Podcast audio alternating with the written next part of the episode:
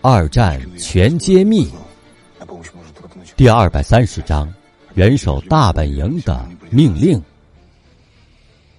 冬天到了，这正是伏尔加河上运输最危险的时期。不少装载弹药的苏军小船在夜色中被夹在冰块间，或撞向冰块而漏水沉没。来往于两岸间的不少航道开始停航了。保卢斯选择这个时期开始对苏军发起进攻。进攻之前，他心中有些不安，因为他收到报告说，在顿河附近发现大批苏军。随后，步兵第三七六师也反映有大量的苏军集结。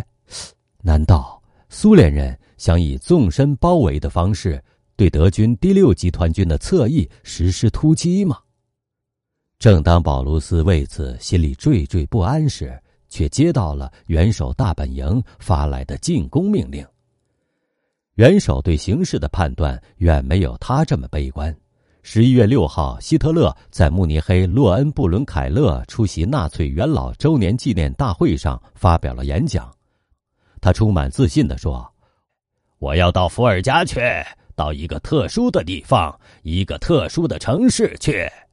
恰巧这个城市有福气取了斯大林的名字，那儿有锰矿，它有一个巨大的装运企业，这就是我要夺取的。